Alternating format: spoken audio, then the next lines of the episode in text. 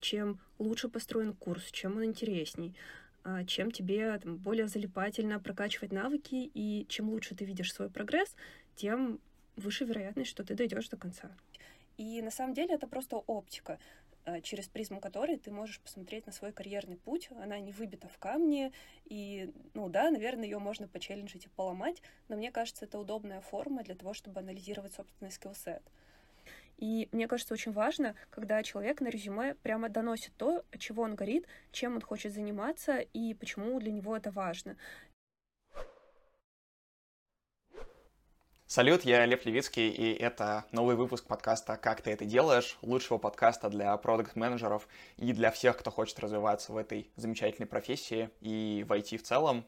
Сегодня у нас очень интересная тема рост и развитие для продукта, продуктовые грейды, потому что, наверное, у каждого продукта в какой-то момент появляется вопрос, как расти, как переходить из джуна в медла, из медла в сеньора, вот э, что для этого нужно делать, потому что я сам никаких классных гайдов на эту тему не нашел. И моя гостья сегодня это Ася Шаргина, продукт-менеджер э, в Оттехе, автор канала создания продукта и как им управляют, и консультант замечательная гостья, которая пишет очень много интересных мыслей. Ужасно рад, что получилось ее сегодня вытащить ко мне на подкаст. Ася, рад тебя видеть. Я тоже очень рада тебя видеть. Э, это долгожданная запись, и здорово, что это с нами происходит. Очень приятно здесь оказаться. А, давай общаться. Как называется твой канал про продукт менеджмент? А, мой канал называется «Создание продукта и как им управляют». Я на самом деле пишу не только про продукт менеджмент но и про какие-то личные находки по саморазвитию, про то, как я консультирую других людей и другие бизнесы, и про все, что меня окружает. А, давай сначала посмотрим на твой путь. Расскажи, как ты сама пришла к менеджменту и к продукт менеджменту с чего у тебя все началось? А, слушай, у меня такое чувство, что все началось еще со школы. На самом деле, кроме менеджмента, я серьезно и не рассматривала для себя каких-то других карьерных треков. А, я прям с достаточно юного возраста хотела менять мир. Мне было интересно IT на том уровне, на котором оно тогда было. И в школе я регулярно участвовала в разных олимпиадах и один раз попала на конкурс, связанный с новыми технологиями и запилила небольшое приложение. Ну, тогда мне казалось, что это очень крутое приложение. Конечно, это была полная фигня про образовательный процесс. По сути, такой маленький учебник с разными упражнениями, а, который помог бы школьнику лучше готовиться к экзаменам. И, собственно, выиграла этот микроконкурс и поняла, что мне очень нравится создавать что-то новое для других людей. И когда я узнала про то, что есть такая штука, как продукт менеджмент, конечно, моей целью стало попасть в это направление. Вот. А, был небольшой окольный путь. Я на самом деле а, изначально после учебы думала про консалтинг, но когда я оказалась в школе консалтинга, я познакомилась с человеком, который мне рассказал про школу менеджеров Яндекса. И за очень короткий срок я туда попала. Это был невероятный опыт, и один из образовательных проектов, который нам там предлагали, был э, как раз связан с образованием. Э, вот. И мне стало очень любопытно. В общем, дело в том, что я э, регулярно, когда училась, подрабатывала репетитором, занималась образованием других студентов и понимала, что мне хочется именно улучшать образовательный процесс. И когда я увидела в школе менеджеров такой проект, сразу же туда вписалась. И так я поняла, что я влюбилась и в продукт менеджмент и в тех, и, собственно, стала там развиваться. Как-то так. И вот я здесь лидирую пять образовательных продуктов. Э, очень классно. Здорово, что у тебя этот интерес к образованию начинался еще с каких-то школьных лет, и потом ты его последовательно развивала, и в итоге он, кажется, превратился для тебя в такую классную карьерную возможность. А если говорить про продукт менеджмент, хочу отдельно спросить про продукт менеджмент в целом, отдельно про тех в частности, потому что и то, и другое очень интересно, а у тебя еще и пересечение продукт-менеджменте сейчас что для тебя самое интересное? И что вообще он для тебя представляет? Потому что разные люди очень по-разному его понимают. Интересно твое мнение. А, слушай, для меня на самом деле, возможно, из-за того, что я изначально рассматривала только его, а, для меня продукт менеджмент стал состоянием души. То есть мне бесконечно импонирует э, работа с неопределенностью, экспериментирование, а, преобразование этой неопределенности в определенность и материализация в мире каких-то конкретных вещей и возможность ими экспериментировать. А еще для меня продукт менеджмент про какую-то глубокую человечность и желание делать окружающий мир лучше. Звучит достаточно романтично, и, наверное, в прикладывании к конкретным проектам это выглядит не так, но тем не менее это то, к чему я стремлюсь, и это то состояние, которым мне нравится пропитываться. Вот. А сейчас мне интереснее всего смотреть, как а, то, что ты создаешь, превращается в очень конкретные артефакты, ресурсы, деньги. Очень нравится смотреть на связь продукт-менеджмента и бизнеса, искать свое место на стыке этого сочетания. Вот. А при этом мне кажется, я уже сейчас на таком уровне, когда мне хочется откровенного масштаба. То есть у меня есть линейка продуктов, и мне доставляет огромное удовольствие работать прям одновременно со всей линейкой, с тем, как ее можно масштабировать, а не уходить детально в один продукт. Хотя раньше я занималась именно этим. И еще тут очень важно, что во мне сейчас, э, наверное, даже руководителя и какого-то стратега больше, чем а, откровенно продукт-менеджера, потому что я уже подросла на какой-то другой уровень. Вот. И это накладывает некоторую специфику в том, как я рассуждаю, а, именно с позиции такого управленца. Плюс э, есть некоторая специфика в этехе. Я думаю, что в других индустриях там, немного другая философия. Вот как-то так.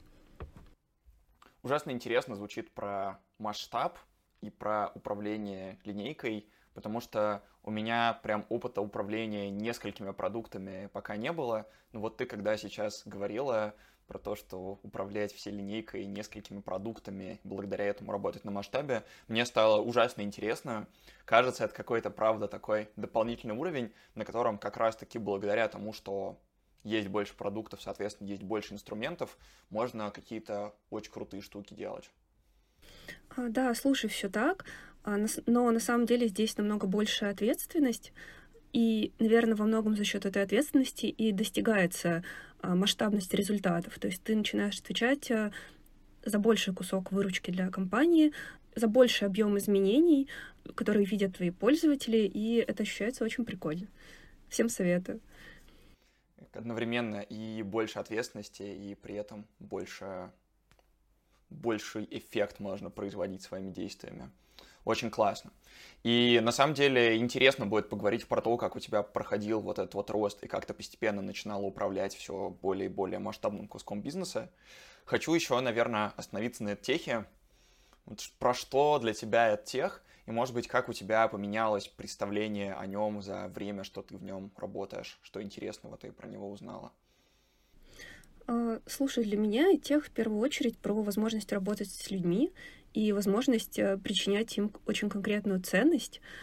А, и для меня это еще работа с самой сущностью образования, ее улучшение, создание интересного образования, того, которое действительно дает тебе возможность учиться с удовольствием, а не через страдания. И, наверное, это то, что я больше всего ценю в работе в техе. Мне кажется, тех — это очень интересная область, потому что в целом сфера образования такая, наверное, довольно консервативная сфера, в которой очень много есть что поделать. Итак, и если, например, посмотреть на образование, которое могли получать школьники даже 10 лет назад, вот я заканчивал школу в 2016-2017 году, и уже тогда было довольно много вроде бы онлайн-курсов и от тех продуктов, но при этом это совершенно не сравнится с тем, э, через что проходят ребята, которые сейчас заканчивают школу, потому что там гигантское разнообразие, можно в самые разные места пойти поучиться, потренировать разные задания, разные скиллы. Вот. Поэтому кажется, что тех это как раз сейчас такая штука, которая очень-очень сильно развивается и в перспективе может очень сильно менять мир, менять людей. Э, интересно, наверное, знаешь еще о чем тут спросить? Вот у меня всегда был вопрос, а как сделать, чтобы люди полностью проходили курсы? Потому что я сам много на какие курсы записывался, и у меня часто происходило такое, что я просто довольно быстро забиваю, прохожу два первых урока, а потом почему-то к этому не возвращаюсь. Вот. А как сделать так, чтобы люди проходили курсы, потому что кажется, что в идеальном мире от теха люди проходят курсы, на которые записываются. Что ты про это думаешь? А, слушай, это, конечно, очень философский вопрос, над которыми, мне кажется, работает очень большое число людей. А, знаешь, мне кажется, очень важно работать с мотивацией человека и очень четко для него самого понимать, зачем ему конкретный курс нужен. А, из того, что я вижу, особенно среди тех, кто приходит ко мне на консультации, это картина, когда человек набирает некоторое число курсов и пытается их проходить, хотя он до конца не понимает то, как конкретно этот курс повлияет на качество его жизни. И когда эта связка есть, твоя мотивация повышается, и желание закончить курс, конечно, выше. Вот и все. Плюс еще, ну, конечно, играет качество обучения. То есть, чем лучше построен курс, чем он интересней, чем тебе там, более залипательно прокачивать навыки, и чем лучше ты видишь свой прогресс, тем выше вероятность, что ты дойдешь до конца. Мне еще кажется, что образование очень классно работает, когда оно происходит для чего-то, ну, это очевидная мысль, когда мы учимся не для того, чтобы просто учиться, а для того, чтобы действительно решить какую-то свою жизненную задачу. А, когда надо действительно в чем-то разобраться, когда надо действительно какую-то информацию получить, тогда сразу, правда, появляется мотивация. И мне очень понравилось, да, что ты сказала, что это про работу с мотивацией в первую очередь. Потому что у меня, например, бывало такое, что я записываюсь на курс не потому, что мне эти знания действительно нужны, а потому что я хочу в настоящем решить свою потребность, может быть, свое какое-то беспокойство за будущее. Я думаю, вот я сейчас запишусь на курс, тогда в будущем точно все будет классно, как будто бы я свою потребность в настоящем решаю. Вот я записался на курс, я молодец, э, все будет хорошо, можно не беспокоиться. А потом, когда действительно доходит дело до курса, а, становится понятно, что это на самом деле мне нужно было вот чисто для того, чтобы разобраться со своей потребностью, а не для того, чтобы знания получить. Кажется, у людей тоже такой паттерн срабатывает. Да, слушай, я с тобой согласна, это частый паттерн. И мне кажется, очень важно помнить, что курс это инструмент. Кайфовый, но все-таки инструмент. И достаточно четко для себя обозначать, а зачем ты это делаешь.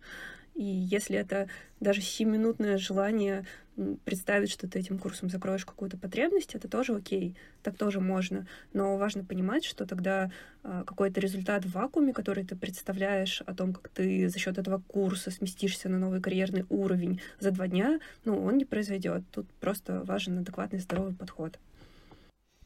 Да, действительно, очень согласен. Э, будем надеяться, что осознанность, э, постановка целей и вопрос «зачем?» наши любимые инструменты продукта, э, конечно же, будут всем в этом помогать. Ты знаешь, э, на самом деле я хотела, да, я хотела докинуть мысль про то, что это то, что мне нравится в образовании. Сейчас классные курсы на самом старте работают с мотивацией пользователя, который приходит к ним учиться, и есть большое число экспериментов вокруг этого.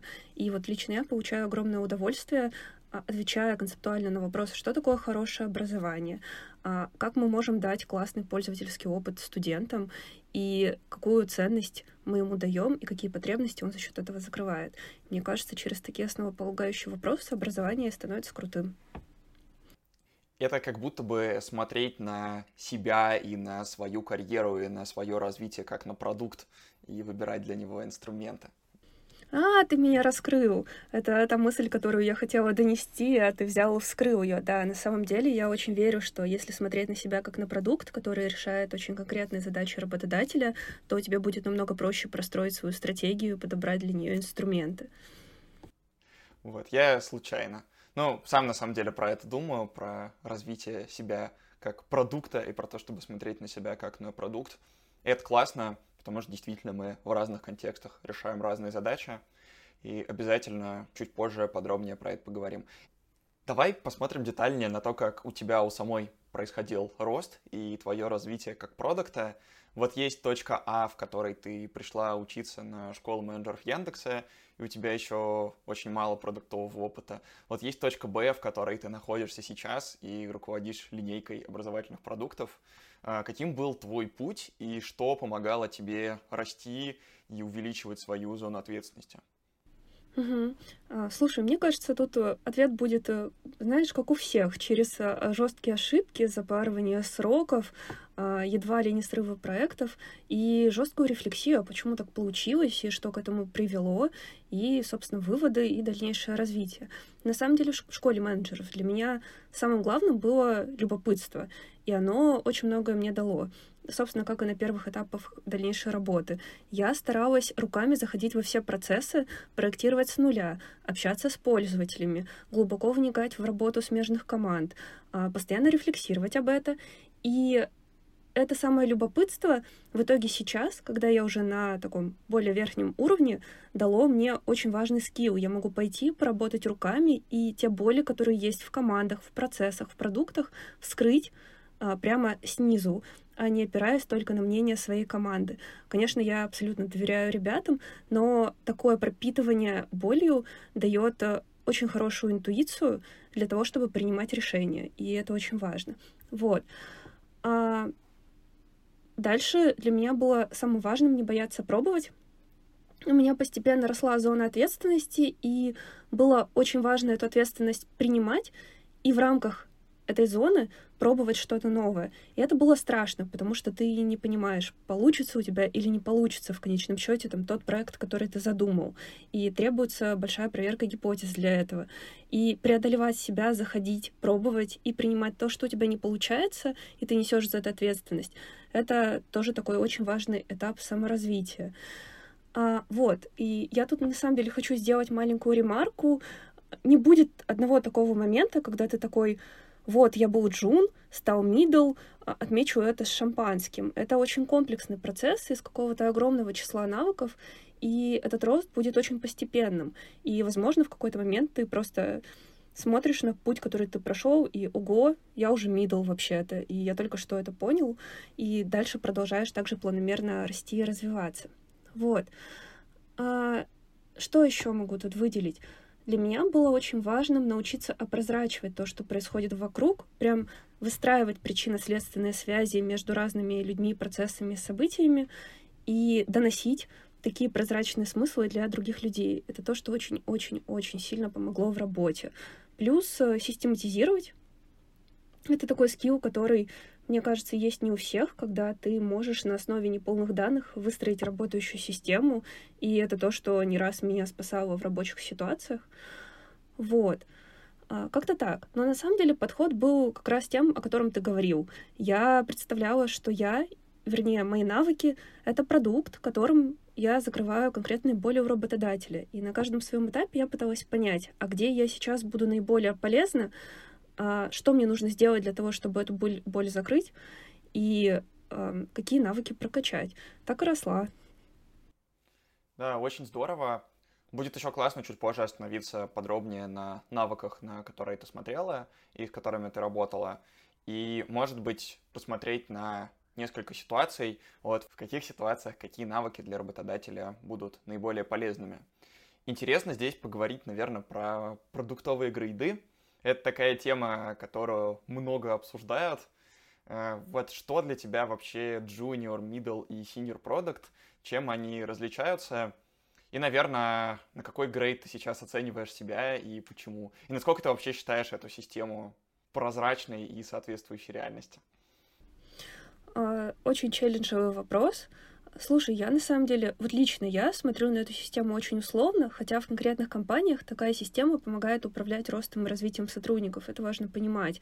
То есть э, то мнение, которое есть у меня, оно скорее просто выстроено на такой работе с людьми ежедневной, не, нежели на работе с крупными компаниями. Это нужно различать. А как я на это смотрю? Я очень четко понимаю, что у любого бизнеса есть две задачи. Это зарабатывать деньги и создавать продукты или какую-то ценность. Ну, то есть мы создаем продукт и монетизируем его. Это два таких э, важных вектора, с которыми любому человеку придется работать. При этом есть еще следующие компоненты. Есть рост ответственности в рамках этих крупных направлений, и есть рост навыков управления. Получается как бы система координат. А, на одной оси лежит навык зарабатывать деньги для бизнеса и создавать продукты, на другой оси лежит рост ответственности в рамках этих областей, на третьей координате лежит рост навыков управления. В зависимости от того, в какой точке ты оказываешься, у тебя будет следующий грейд. Если ближе к центру, ну, скорее всего, ты джун. А дальше все зависит от того, как и куда ты будешь расти. Я честно скажу, я не верю в то, что можно расти идеально равномерно. Если а, наложить все навыки на какую-нибудь известную практику типа колеса баланса, скорее всего, ты в разные моменты времени будешь растить разные спицы этого колеса. И это нормально. Просто со временем, обрастая опытом, скорее всего, у тебя оно будет а, прокачиваться достаточно равномерно. А может быть и нет. Тогда ты просто уйдешь в какую-то узкую область работы. Вот. А при этом, ну, как бы, окей, есть сетка координат, мы там какая-то точка в этой сетке. Это трехмерная сетка координат, я правильно понял? Да, трехмерная, с тремя компонентами. Ну вот, здесь должна быть какая-то красивая картинка, может быть, мы ее потом нарисуем позже. Но, в общем, в рамках этой сетки ты можешь как-то передвигаться и как-то качать свои навыки. А, и для меня было важным понять, какие компоненты помогают двигаться с какой скоростью. Есть ли какая-то точка, которая позволит тебе расти быстрее. Вот я для себя выделила две. Это работа с личной мотивацией и ее образрачивание для самого себя. Почему я хочу стать медлом? А точно ли я хочу стать медлом? Может быть, я хочу просто работать в каком-то направлении на более классном уровне, и для этого мне не нужны все навыки, которые где-то в вакууме обозначены как навыки для роста из джуна в медла. Вот. А, и вторая компонента — это та среда, в которой ты оказываешься. Я понимаю, что на внутренней мотивации — ты, конечно, уедешь, но не так далеко, как ты уедешь на стыке внутренней мотивации и внешней мотивации. Вот создать эту внешнюю мотивацию, помещая себя в правильную питательную среду, это тоже такая отдельная штука, которая может тебе помочь быстрее передвигаться в рамках той трехмерной сетки. Как-то так. У меня философия такая. А по поводу трехмерной сетки, еще раз получается, одна ось — это умение развивать продукт и зарабатывать деньги, вторая ось — это ответственность, и третья ось — это управление. Да, все так. Видишь, ты уже запомнил. Конечно. А можно ли расти, двигаясь по одной из этих осей, но при этом почти не двигаясь по другим? Например, э, двигаться в развитие продукта, развитие продукта, но при этом не двигаться в управлении и в ответственность. Или, например, можно ли двигаться по двум осям, но при этом почти не двигаться по третьей? Или это все-таки про такое гармоничное движение по всем трем осям? А, слушай, мне кажется, что это не то, не то. То есть ты можешь просто какое-то время двигаться по одной траектории, потом как-то ее менять. Но, скорее всего, ты будешь так или иначе развивать все, если ты хочешь расти в своей зоне ответственности и в уровне принимаемых решений. Но при этом, например, можно ли быть э, продуктом, который не будет управлять командой и не будет осознанно качать навыки а, выстраивания там, карьерных треков других людей? Я думаю, что да, можно. Я видела такие примеры, когда ты оказываешься в матричной системе управления, и у тебя нет явного прямого подчинения, но при этом ты принимаешь решения на крутом уровне. Это там, интересный вырожденный кейс относительно там, той системы, которую я рассказала. Но да, так может быть.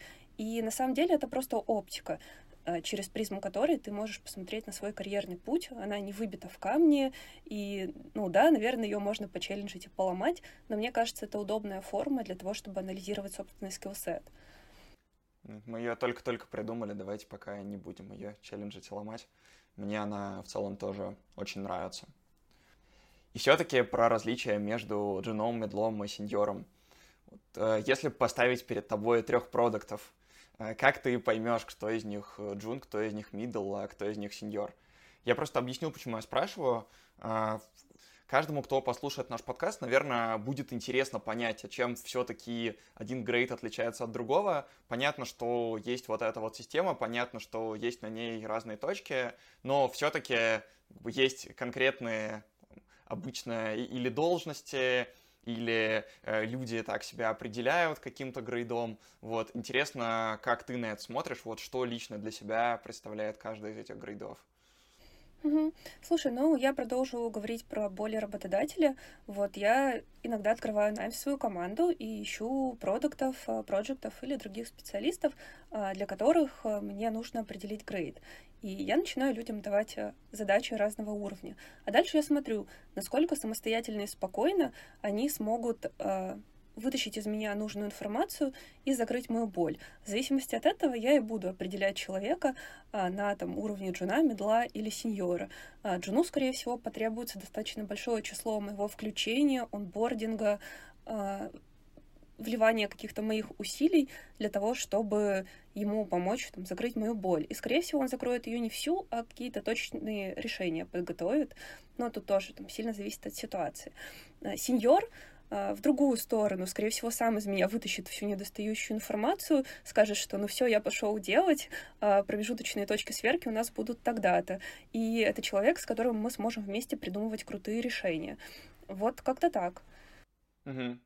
То есть это про степень самостоятельности и автономности продукта?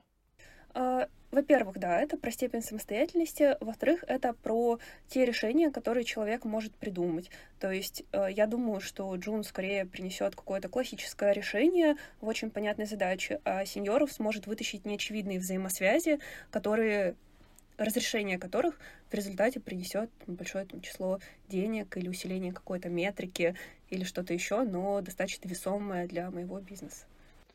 Супер. Кажется, стало понятнее. Интересно еще поговорить о том, почему вообще людям сложно отвечать на вопросы, связанные с ростом. Я вот лично для себя могу сказать, что когда я начал работать с продуктом, для меня вот эта вот идея роста и что нужно делать, чтобы расти, была максимально неочевидна. А, но в целом у меня хотя бы была эта установка на рост. И там несколько месяцев я в этом во всем поварился, вот, потом я уже в какой-то момент прям напрямую начал спрашивать у людей, а что нужно делать, чтобы расти, а что нужно делать, чтобы расти. И мне даже давали на это какие-то ответы, и я, исходя из этого, как-то двигался. Но вот у меня есть такое подозрение, что сама идея, что для того, чтобы расти, нужно что-то делать, и ты не будешь расти сам по себе, то есть это не так, что ты садишься в поезд, и он тебя привозит на следующую станцию, а тебе надо прям самому двигаться, э, крутить педали, осознанно направлять, выбирать какие-то проекты, выбирать свою карьерную траекторию для того, чтобы расти. Почему это такой сложный и неочевидный вопрос? Вот. И, может быть, как ты для себя, э, для себя, для своих клиентов на него отвечаешь? Угу.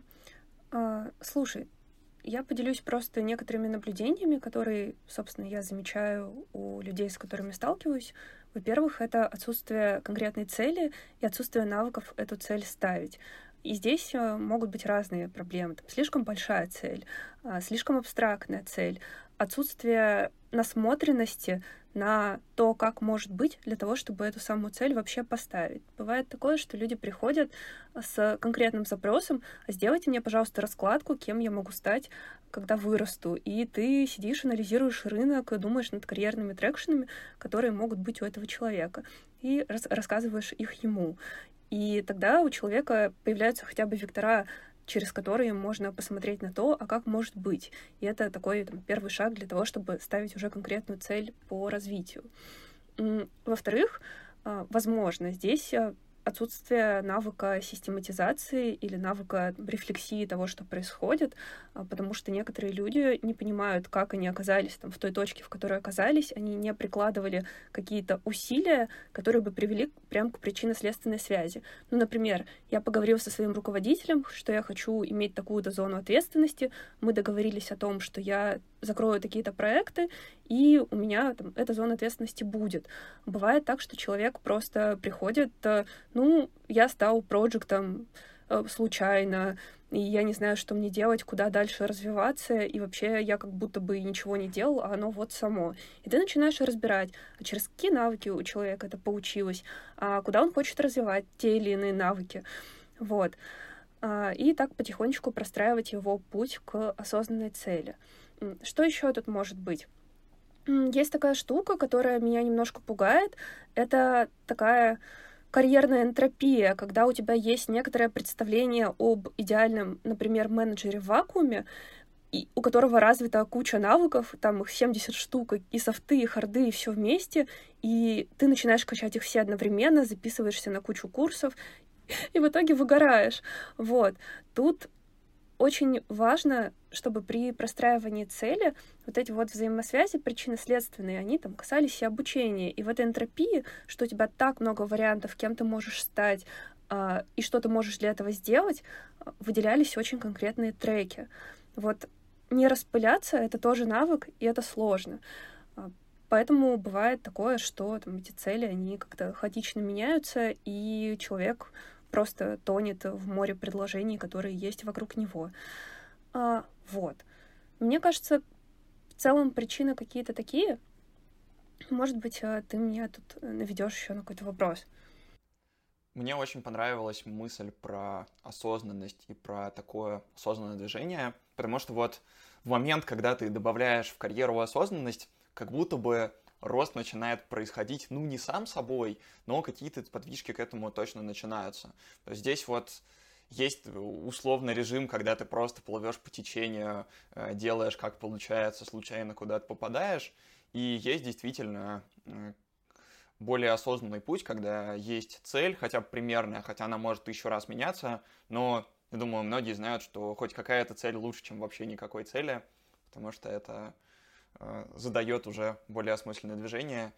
И, наверное, э, мне кажется, важно здесь сделать акцент на том, что карьера — это не линейное движение, это не то, что вы бежите по лесенке. Есть вот эта вот известная метафора карьерной лестницы, что вот ты такой поднимаешься по лестнице, вот у тебя хоба, плюс грейд, плюс грейд, и вообще в итоге там где-то какая-то высокая-высокая цель в конце — вот, а все на самом деле может быть намного хитрее. Можно подняться по одной лестнице на ступеньку, потом перейти на другую лестницу, там потусить тоже на ступеньке, потом решить, что тебе вообще интересно что-то третье, подняться там, куда-то спуститься. Это вот как есть игра «Змея и лестница», а, когда ты поднимаешься по лестнице и скатываешься по змее. Вот, она там такое же примерно нелинейная, и это, наверное, прекрасно.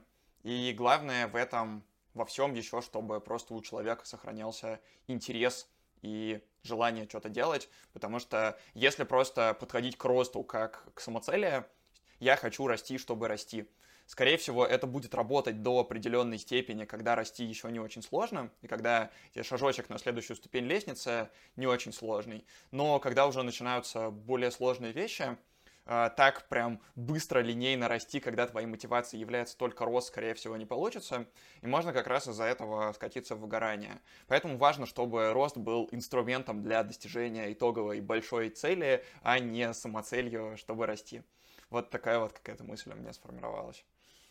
О, слушай, я с тобой очень согласна. Мне вообще кажется, что карьера не должна быть самоцелью. Это просто какой-то элемент жизни, в которой есть еще много других компонент. И круто, когда эти компоненты усиливают друг друга, и твоя карьера улучшается за счет баланса в других сферах, а другие сферы улучшаются за счет твоих успехов в карьере.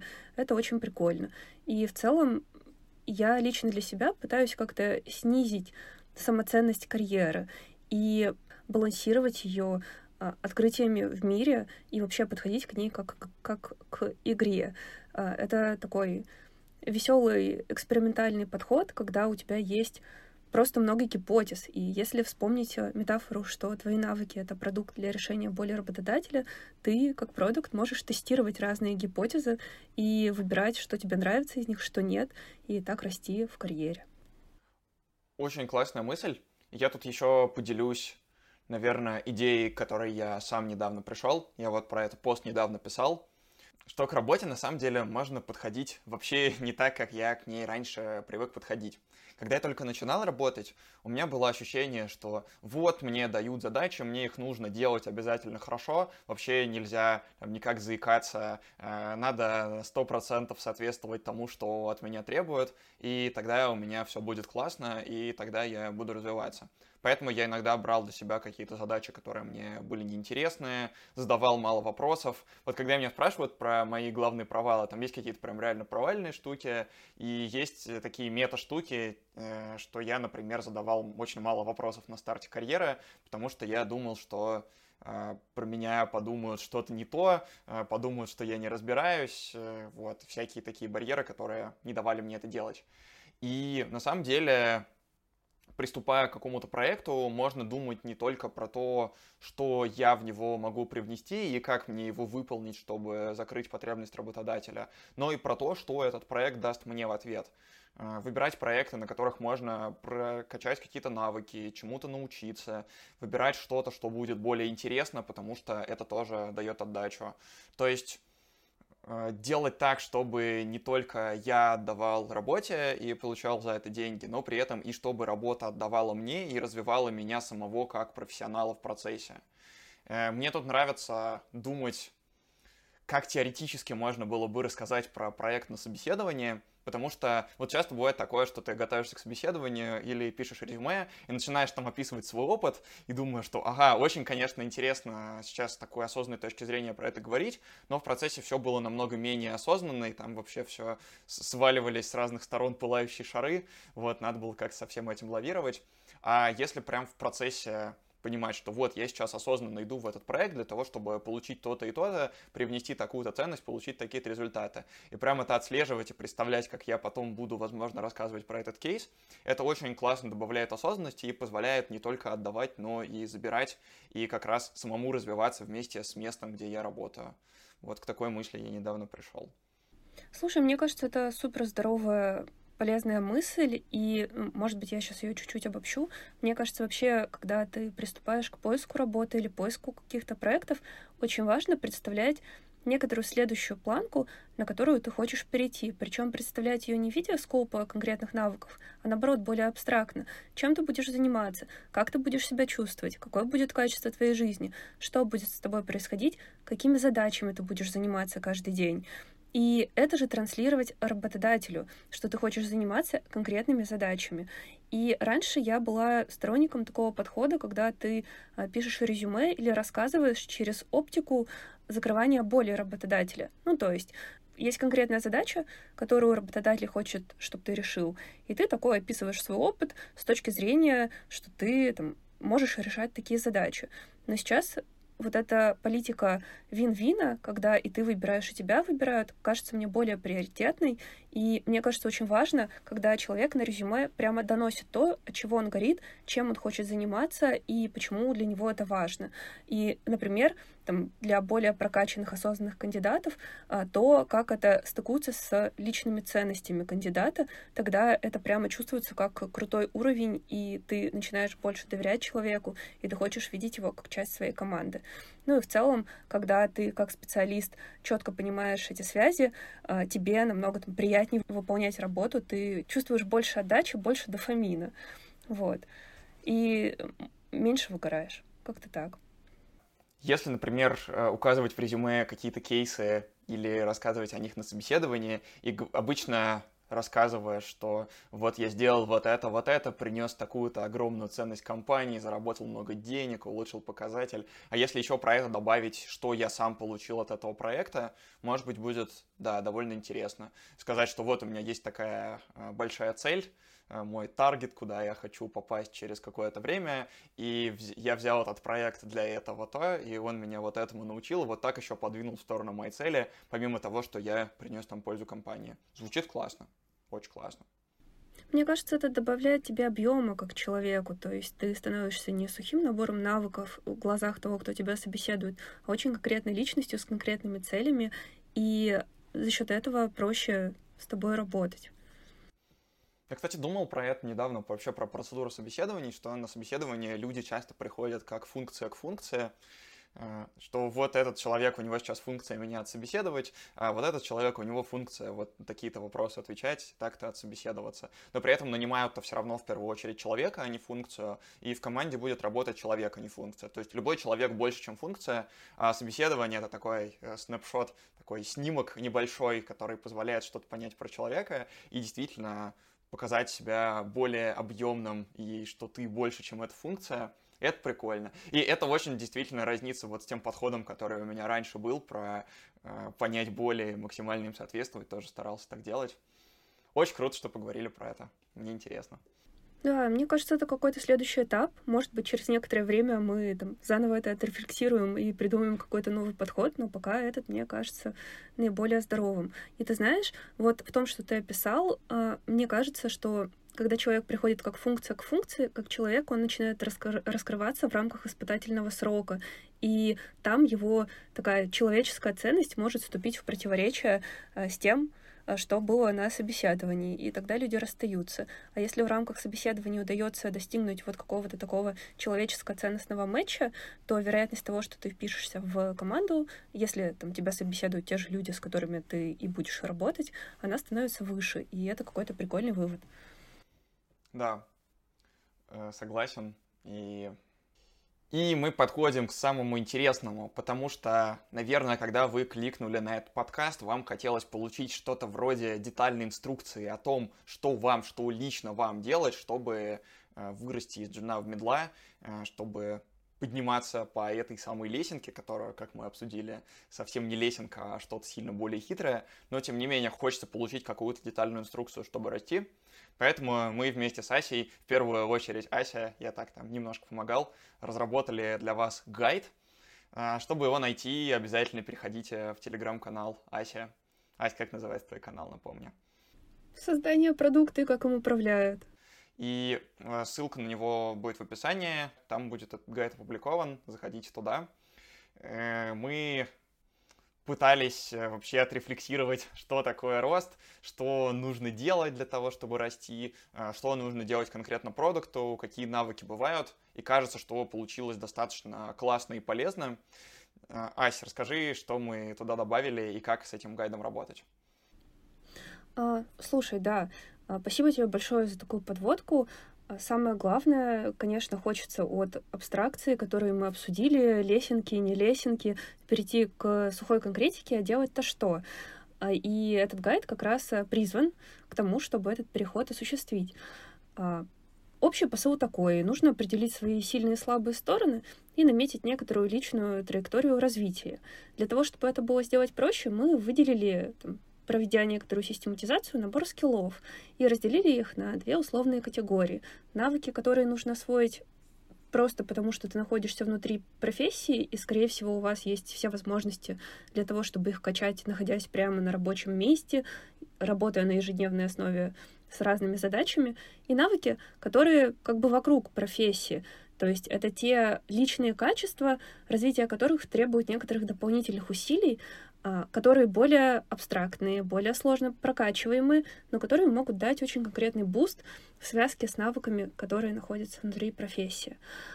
К каждому пункту в гайде а, описано некоторое авторское видение, как вообще там, навыки можно прокачивать. А, видение действительно авторское. Я думаю, что есть очень много разных путей того, как можно разные навыки качать, и будет круто, если а, вы поделитесь своими идеями где-нибудь в комментариях. Мне кажется, это будет полезно для всего сообщества. Вот. Да, гайд бесплатный, открытый, его можно распространять делитесь им своими знакомыми продуктами. На самом деле, у меня, когда у самого стояла задача вырасти из джуна в медла, я же умею работать с информацией. Я пошел в Google и набрал там, как э, продукту вырасти из джуна в медла, что-то такое. Э, посмотрел несколько статей, там ничего не было содержательного, была какая-то абстрактная болтовня в стиле увеличивайте зону ответственности, развивайтесь и вообще за все хорошее против всего плохого. Вот, мне лично очень не хватало какого-то такого набора навыков и понимания, что с ними делать. Поэтому мне кажется, что для многих ребят это будет очень полезно. Поэтому пользуйтесь, э, распространяйте и рассказывайте у Аси в комментариях, можно в комментариях к этому подкасту, как э, вам этот гайд, что полезного вы там увидели, может быть, что-то из этого уже пробовали развивать, как вы это делали в таком случае. Будет очень интересно посмотреть, как наше видение стыкуется с реальностью и с настоящим опытом людей, которые через это проходили. Ой, слушай, э, вот ты рассказал про свой опыт, э, что ты нашел э, какую-то историю про расширение зоны ответственности. У меня было не так. Я вбила и нашла гайд на там 70, что ли, навыков, которые мне нужно прокачать. Посмотрела на него, ужаснулась, и мне захотелось выделить какие-то именно вектора. Ну, то есть какой вот такой глобальный навык качается, а, через который я могу перейти на какой-то новый уровень.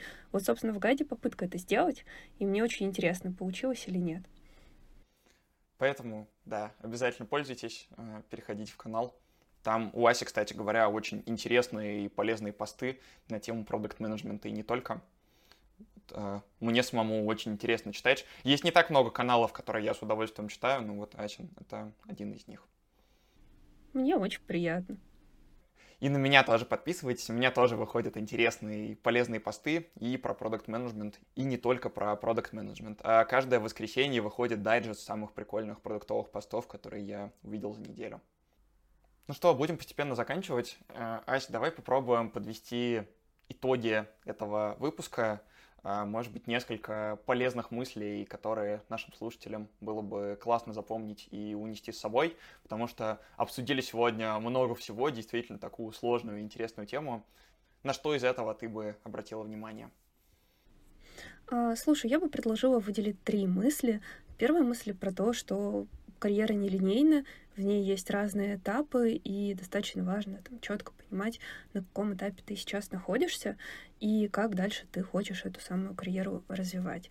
А вторая мысль про то, что очень важно представлять, каким ты хочешь быть на своем следующем уровне, что ты хочешь видеть вокруг себя, какие задачи ты хочешь решать, и уметь доносить это до работодателя в комфортном виде. И третья мысль это необходимость э, все-таки быть осознанным и пытаться рефлексировать, почему ты оказался в конкретной точке здесь и сейчас, и что нужно сделать для того, чтобы перейти дальше. Очень классно. От себя еще добавлю, мне очень понравилась мысль про то, что рост не должен быть самоцелью, что рост — это инструмент. И когда происходит фокус на росте ради роста, скорее всего, из этого не получится ничего хорошего. Ну, то есть что-то может получиться, но рост — это скорее следствие того, что вы работаете над интересными задачами, э, качаете какие-то навыки, про которые мы как раз рассказали в гайде, но не только. И вот когда вы все это делаете, занимаетесь всей этой интересной деятельностью, развиваетесь как продукт, вот в этот момент и происходит рост по грейдам. То есть это следствие, а не самоцель. И понравилась еще мысль про то, чтобы добавлять себе объемы на собеседование. Я про нее раньше не думал, но говорить о том, зачем выполненные проекты мне были нужны для достижения моей большой цели, как они ложатся в мою целостную картинку, кажется, что очень здорово. Ну и, наверное, как вишенку на торте я хочу докинуть мысль про то, что постоянно развиваться упорно не обязательно. Иногда можно просто дать себе время отдохнуть и насладиться текущим моментом, и это тоже нормально. И а еще мысль про то, чтобы смотреть на себя как на продукт. Это да. И давай напоследок э, небольшой блиц, и будем заканчивать. Три суперсилы, которые помогают тебе двигаться вперед. Можешь подумать. А, навык систематизировать, навык докапываться до сути, а, коммуникация. Лучшее решение за последний год. Сходить на фотосессию. Что бы ты сказала себе 18-летней? Ну, что не надо убиваться так сильно по своим ошибкам, достаточно просто сделать выводы и двигаться дальше, и не осуждать себя слишком сильно. О чем ты мечтаешь? Слушай, конкретно сейчас я мечтаю об отпуске, будем честными. А про глобальные цели как-то пока не очень хочу делиться. И мечты. О, кстати, а как ты отдыхаешь, раз уж зашла речь про отпуск? Слушай, я на самом деле стараюсь комбинировать разные типы отдыха. Одна очень умная леди посоветовала мне свою крутую методологию, когда ты чередуешь активный отдых, пассивный отдых, относительно умственной а, активности и физической. И я стараюсь сочетать разные типы, тогда отдых получается полноценным. Я могу и как тюлень на диване полежать э, и посмотреть разные сериалы, так и поехать куда-то. И я очень люблю разные микропоездки. Например, я вот недавно была в глэмпинге «Силы ветра». Мне очень понравилось. Маленькие домики, панорамные окна, костер, а, речка. Очень красиво. И последний вопрос. Что важно? Важно быть собой и никогда себя не предавать. Супер. Спасибо большое. Ну что, будем заканчивать. Напомню, что сегодня мы говорили с Асей Шургиной, продукт-менеджером в Оттехе, э, консультантом и автором канала создания продукта и как им управляют. Говорили мы сегодня про рост и развитие продукта, про продуктовые грейды джунов, медлов и сеньоров, про то, как расти из одного грейда в другой, с помощью чего это можно делать, какие навыки нужно развивать.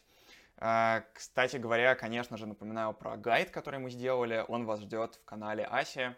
Обязательно переходите в него и пользуйтесь этим прекрасным гайдом, распространите его.